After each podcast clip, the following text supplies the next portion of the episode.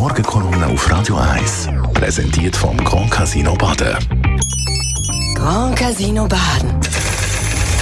Baden im Morgen, Matthias. Morgen. Guten Morgen miteinander. Gestern im Bundeshaus gewesen. Ja, jetzt sind es definitiv vorbei, die spannendsten Tage vom schweizerischen Politjahr. Und eins kann man sagen, eigentlich sind nach den gestrigen Bundesratswahlen alle, außer dem neuen Bundesrat Beat Jans, unzufrieden. Die Grünen wie sie angeblich von der SP bei ihren Bemühen, ein Machtkartell zu brechen, im Stich gelassen worden sind. Die SP, wie der nicht nominierte Daniel Josic so viele Stimmen überholt hat. Aber auch der Daniel Josic ist unzufrieden, wie er nicht gewählt worden ist. So wie auch die SVP als größte Partei vom Land, wie der grün-liberale Viktor Rossi Bundeskanzler worden ist und nicht ein von ihren eigenen Kandidaten. Am unzufriedensten müssten eigentlich Medien sein, wie die vielen Keimpläne, die in den letzten Tagen umgereicht worden sind, nicht funktioniert haben. Vielleicht sind sie so geheim gewesen, dass es die Betroffenen gar nicht erfahren haben. Ohne Daniel Josic wäre der gestrige Wahltag als einer der langweiligeren in die Geschichte eingegangen. Alle berufen sich auf Konkordanz, alle fluchen über Konkordanz und am Ende geht Konkordanz normal weiter. Ausnahme ist die Wahl vom Bundeskanzler gewesen, wo aber nur die Regeln bestätigt hat.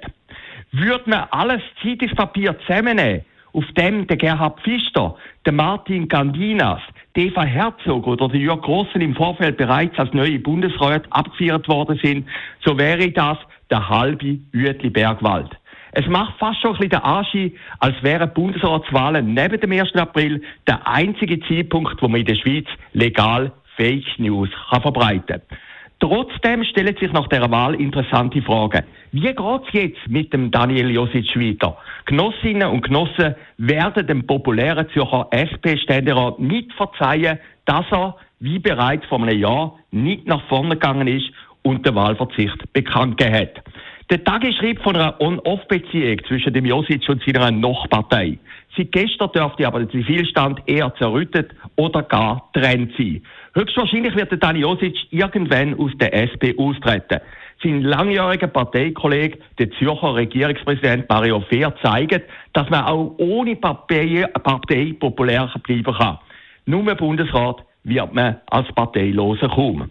Und irgendwann ist es trotzdem schade, dass der Dani Josic nicht gewählt worden ist.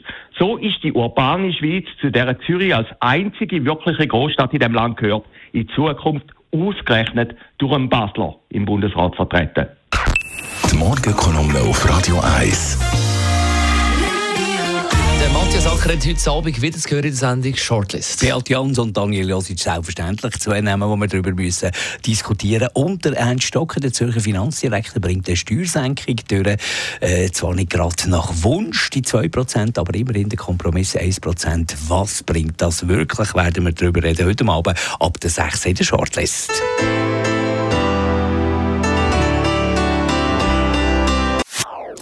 Das ist ein Radio 1 Podcast. Mehr Informationen auf radio1.ch.